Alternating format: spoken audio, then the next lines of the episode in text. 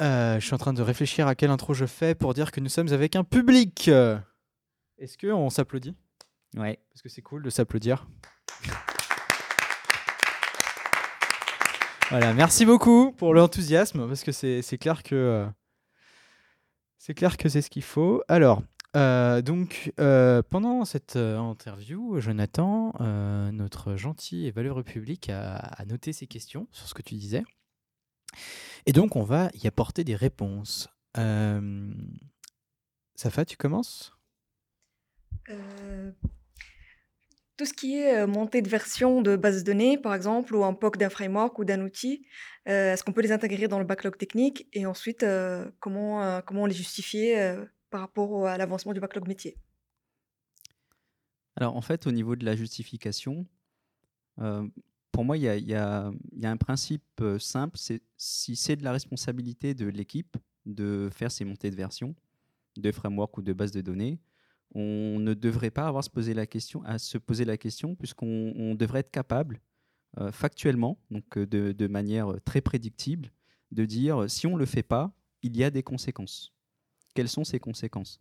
En général, c'est des conséquences business. hein. Si on prend un framework qui, qui évolue très vite et où on, on prend du temps à, se mettre à jour, le jour où on devra faire cette mise à jour, ça sera un peu en mode Big Bang. Donc je le mets aussi dans, euh, les quelques manquements aux règles des développeurs de- d'effectuer cette veille technologique et de se dire assez souvent, de manière fréquente, OK, ça, il faut qu'on le fasse. Donc ça peut se lisser euh, sur la durée, par exemple une montée de base de données. On peut se dire, euh, OK, on fait un essai, mode Big Bang, on casse tout sur un environnement qu'on a à dispo.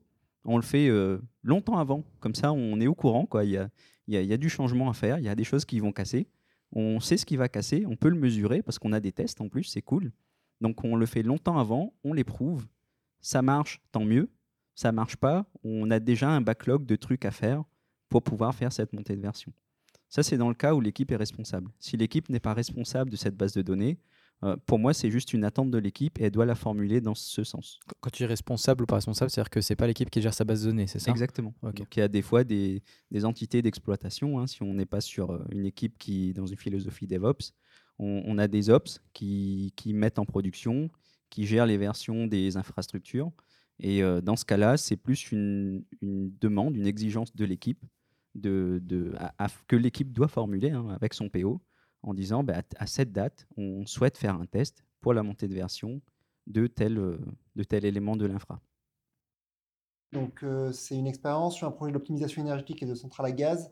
Vous étiez une équipe avec trois profils différents data scientist, data ingénieur, euh, développeur.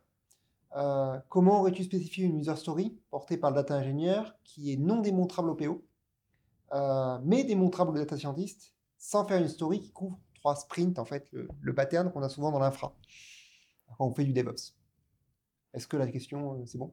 Oui. Faut la poser euh, Oui, oui. Bah, C'est bon, là, tu l'as posé, c'est enregistré, c'est dans la boîte. Alors, c'est une, c'est une question euh, hyper spécifique.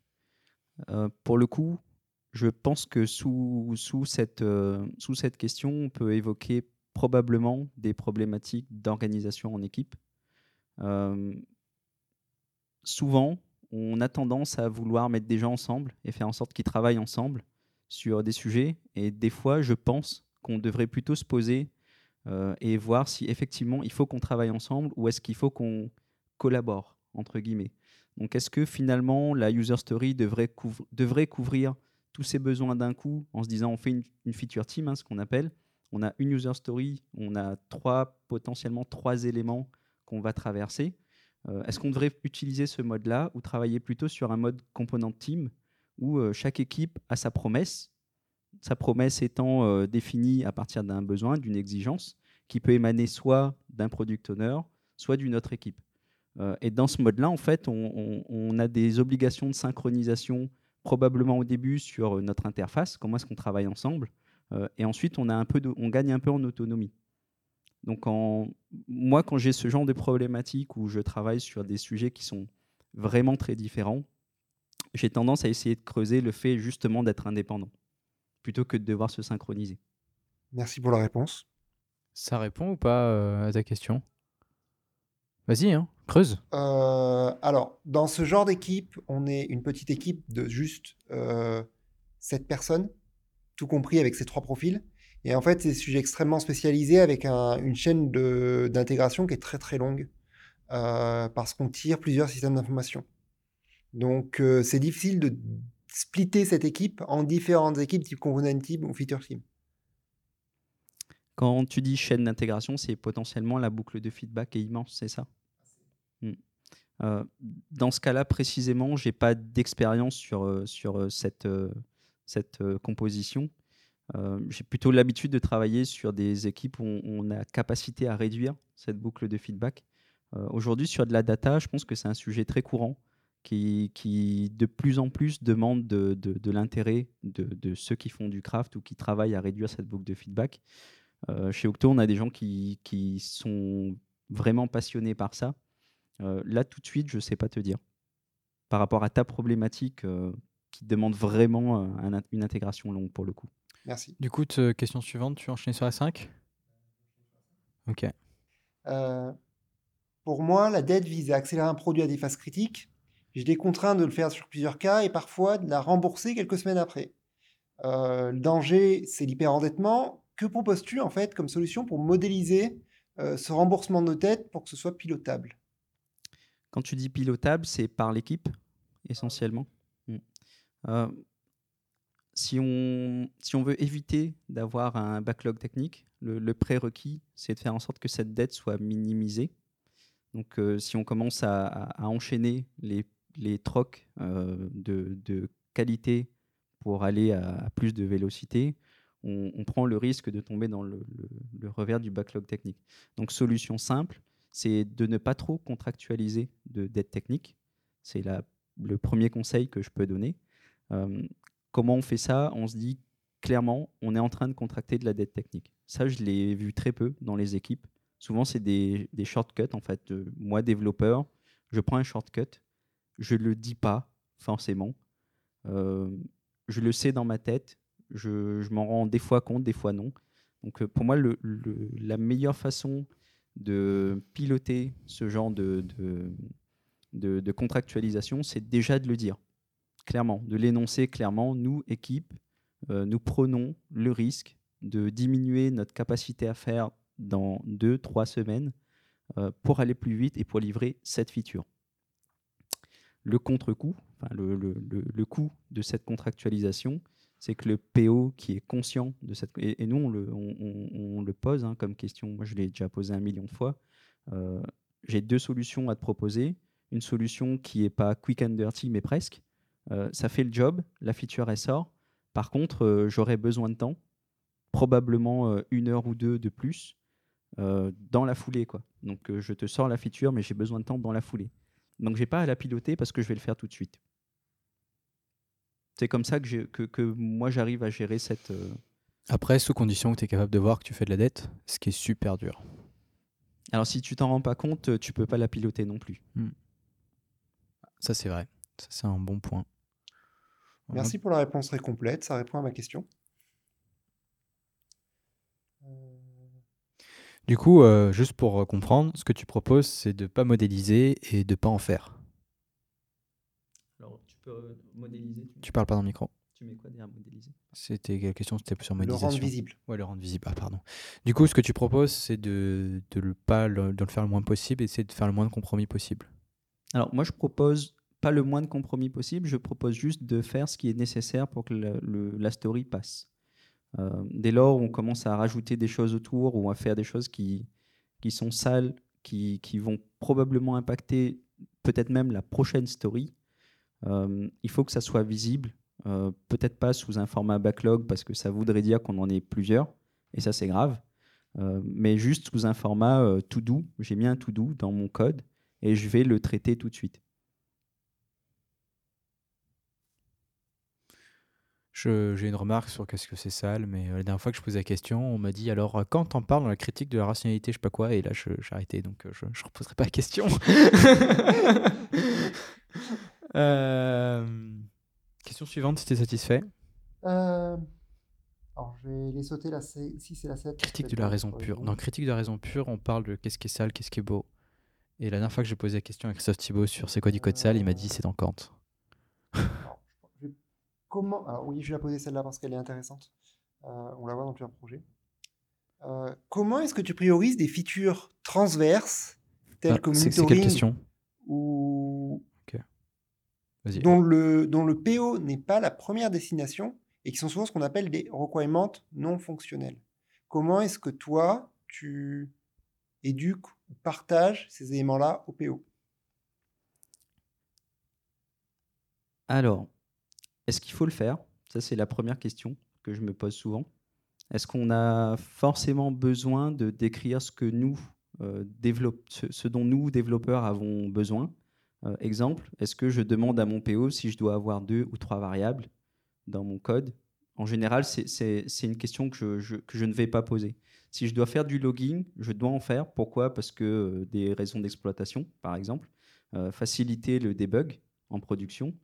Il y, a- des vrais besoins qui sont pour le coup techniques, qui vont nous permettre de faciliter notre capacité à créer du logiciel. Euh, J'ai pas l'impression que ça soit un débat à, avoir avec un product owner. C'est plutôt un débat à avoir avec les autres membres de l'équipe. Et euh, le product owner devrait faire confiance à son équipe euh, pour prendre ce genre de décision. Attention, pour moi, les features transverses peuvent être des, des SOC souvent qui peuvent être lourds. Quand on parle de monitoring, ça tire des applis complètes, des pratiques de développement, des choses comme ça. On est toujours dans le cas d'une équipe DevOps sur lequel on a euh, vraiment ces contraintes-là qui sont portées par l'équipe. Et donc le PO, le PO doit être euh, et partie prenante de l'équipe. Euh, c'est une des contraintes qu'on a euh, sur les équipes qu'on rencontre. D'accord, donc l'équipe est aussi responsable de la mise en place des outils de monitoring, donc installation sur l'infra, etc. C'est ça qu'on c'est ça qu'on dit. Euh, Il y, a, y a possibilité de travailler sur des standards en amont. Euh, ça fait un peu upfront, ça fait, euh, des fois ça fait peur donc de, dire on fait un peu de, de réflexion avant. Peut-être que sur ces sujets-là qui sont vraiment communs à toutes les équipes, qui vont être ut- utilisés par toutes les équipes, on pourrait se dire qu'avant de débuter, on se pose, on définit des standards. Euh, pour l'équipe technique, ça sera plus simple parce que du coup, on aura des standards déjà définis pour l'utilisation. Euh, si on parle notamment de logger euh, ou de ce genre d'éléments qui sont vraiment très, techniques, hein. on, copie-colle, limite le, le- cas d'usage et puis on le met au bon endroit. Si on parle plutôt de projets où il faut installer des sondes, euh, aller vraiment manipuler l'infrastructure pour récupérer l'information, si on est dans des équipes DevOps, je pense que c'est le même fonctionnement. Euh, mais là, je spécule. Donc par exemple, si je donne un exemple, euh, en général, quand mon disque dur est plein, ça fait planter le serveur. Du coup, il faut une sonde qui vérifie de temps en temps que le disque dur a une capacité. voilà. Ça, mon PO, il s'en fiche, clairement. Mais cependant, ce qui l'intéresse, c'est de savoir que mon application tourne. Alors clairement, oui. La, la- Comment je l'introduis? Comment je l'en parle de ça? La- la promesse, c'est que l'application fonctionne. Ouais. Donc, euh, Mais il y a plein de choses qui peuvent mal se passer. Internet peut tomber, euh, il peut y avoir le feu. euh. Bien sûr, il peut y avoir plein plein de choses. Il y a d'ailleurs des, des ops qui font des trucs hyper intéressants euh, chez Octo. On a, on a euh, un ops qui vient parler de, de TDD sur euh, l'infrastructure.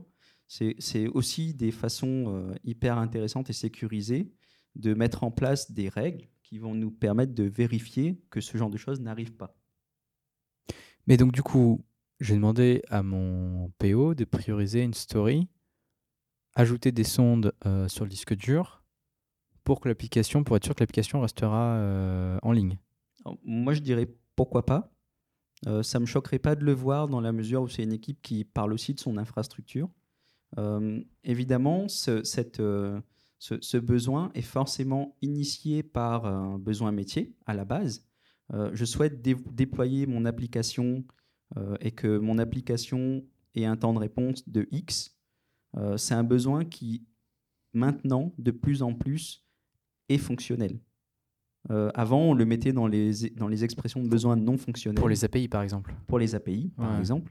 Euh, si aujourd'hui une API répond en, trop de temps, les, gens ne vont pas l'utiliser. Donc ça devient un besoin fonctionnel finalement. Donc quand, on va initier le sujet, ça sera forcément sous un point de vue fonctionnel. euh, il se peut qu'il y ait de la maintenance à faire sur ces éléments d'infrastructure. Euh, pour le coup, pour moi, ça, reste toujours lié à ton besoin. Donc, comment, comment je fais, par exemple, pour réduire mon temps de réponse? Mais il va jamais prioriser ça, le PO. Je vais rajouter de nouvelles fonctionnalités euh, qui sont vachement urgentes, parce que toutes les fonctionnalités sont urgentes, et mettre des sondes sur un disque dur pour un truc qui arrivera probablement jamais parce que mes devs ils sont trop bons et puis c'est leur problème. euh. Alors, si ça arrive jamais, tant mieux. C'est-à-dire qu'on n'a pas besoin de mesurer. hein. Moi, je suis partisan du YAGNI. Ça- Il y a pas, de- il- s'il y a pas de- Yagni si- YAGNI, c'est euh, si, tu, tu ne vas pas en avoir besoin. You ain't gonna need it. Donc, si vraiment une équipe produit zéro bug, et il y a des gens qui, qui prétendent y arriver, euh, pourquoi on devrait passer du temps à monitorer finalement Ok. Est-ce que ça te va, toi, Fabien? Ça m'explique ta vision, merci. Euh, Vas-y. À un moment, tu as dit que le product owner est le seul à avoir la maîtrise du métier et à être l'interlocuteur des devs. Ne penses-tu pas que c'est dangereux comme avoir un seul dev qui maîtrise une seule partie, une partie du code Et comment, comment tu pallier à ce bottleneck? Alors en fait, quand je, quand je disais ça, c'était un peu pour euh, reprendre l'image qu'on a aujourd'hui de Scrum, où on a le PO qui a ce rôle euh, de de- d'animateur entre l'équipe de développement et euh, les stakeholders. C'est un peu son, son, son, son credo. Quoi. Le stakeholder, c'est ceux qui payent l'application? Par exemple, les utilisateurs, les stakeholders, donc il y, a- il y a pas mal de gens qui vont être intéressés par le produit. Et le PO, son rôle, c'est de faire communiquer tout ce, tout ce monde. Ce qu'on voit comme euh, déformation, entre guillemets, c'est plutôt comme ça que je voulais le, le, le dire, c'est qu'en général, le PO devient, devient un, single, un single point of contact pour euh, le métier et pour les développeurs. Donc, un point unique de contact, quelqu'un qui est quoi? bah, du coup, le product owner devient cette, euh, cette, euh, cette frontière entre le produit, les développeurs et le métier. Euh, évidemment, je pense que c'est un bad pattern hein, de, de, de, de prendre ce parti-là. Euh, ce que je préfère, et c'est ce que j'aime bien faire, c'est m'intéresser moi-même en tant que développeur au métier, et idéalement, une équipe qui, qui a des développeurs qui s'intéressent au métier, à la fin, les échanges avec le product owner s'enrichissent et les échanges avec le métier sont d'autant plus intéressants. J'ai vu souvent euh, une équipe qui a, qui a pris de la maturité sur le besoin métier, discuter pendant, par exemple, un- une démonstration avec des gens du métier et avoir des conversations presque d'experts parce qu'ils connaissent les règles métier, quoi, finalement. Grâce ça- DDD. ça arrive et c'est génial. Enfin, moi, je, je, je vous, je vous préconise de mettre vos développeurs en contact avec votre métier le plus vite possible. Et de faire des ateliers DDD. Si, si vous voulez en faire, oui, il faut en faire. Merci pour ta réponse. Ça éclaire vachement. Est-ce que tu as envie de, ou C'est pas pas nécessaire. Ok. C'est pas nécessaire, tu pourrais un convaincu là-dessus. Euh, Dernière question. À quel moment remplaces-tu du code qui a été implémenté au début euh, pour résoudre une feature par une brique technique qui amène une capacité déjà, bah, qui a déjà été implémentée? Par exemple, remplacer un modèle d'authentification pour une API par une API Gateway qui porte cette capacité. Et comment est-ce que tu te fais prioriser par le PO Alors, une façon simple, c'est de, co- comme, je disais tout à l'heure, c'est de dire, euh, de- d'exposer les impacts de ne pas le faire.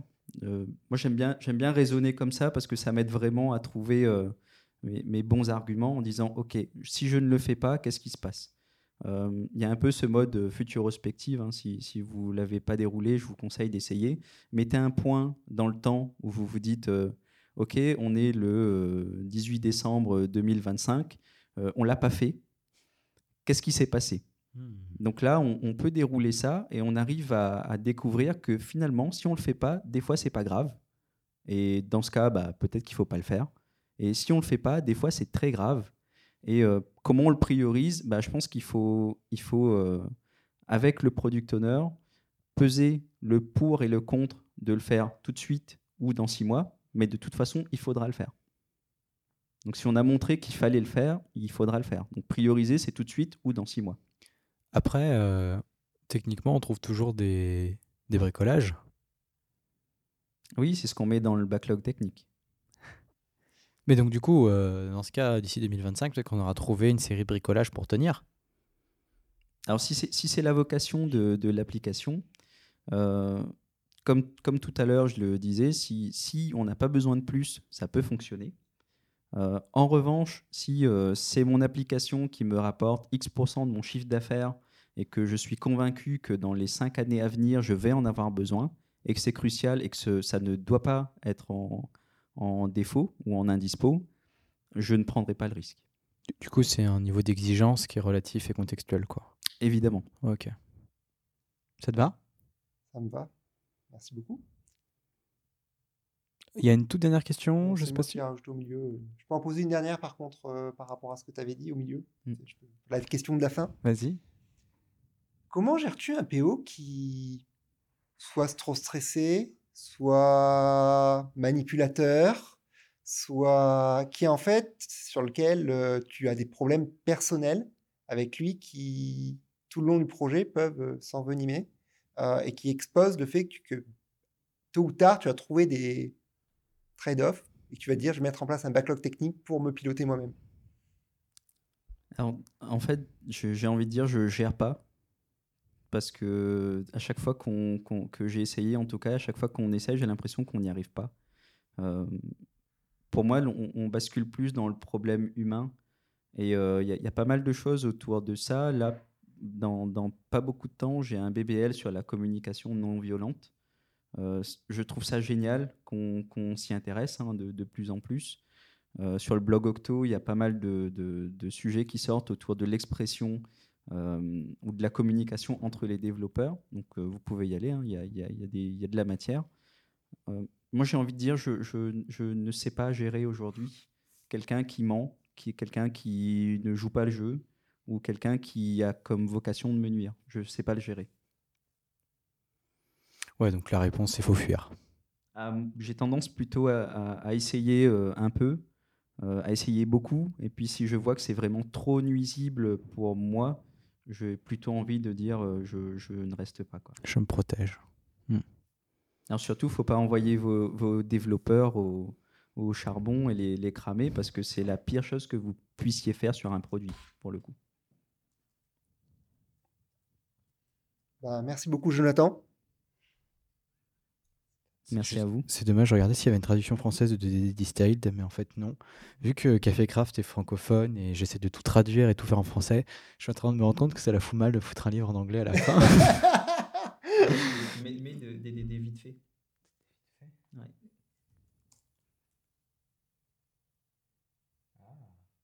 c'est pas un livre Amazon? Non. Du coup, ça soutient pas mon podcast. Ouais. Du coup, je... Donc t'as un livre anglophone. Pour l'instant, on va faire ça comme ça. Euh, mais c'est, on apprend en marchant en fait. euh. Merci beaucoup à tous, euh, à toutes et à tous, le public et l'interviewé.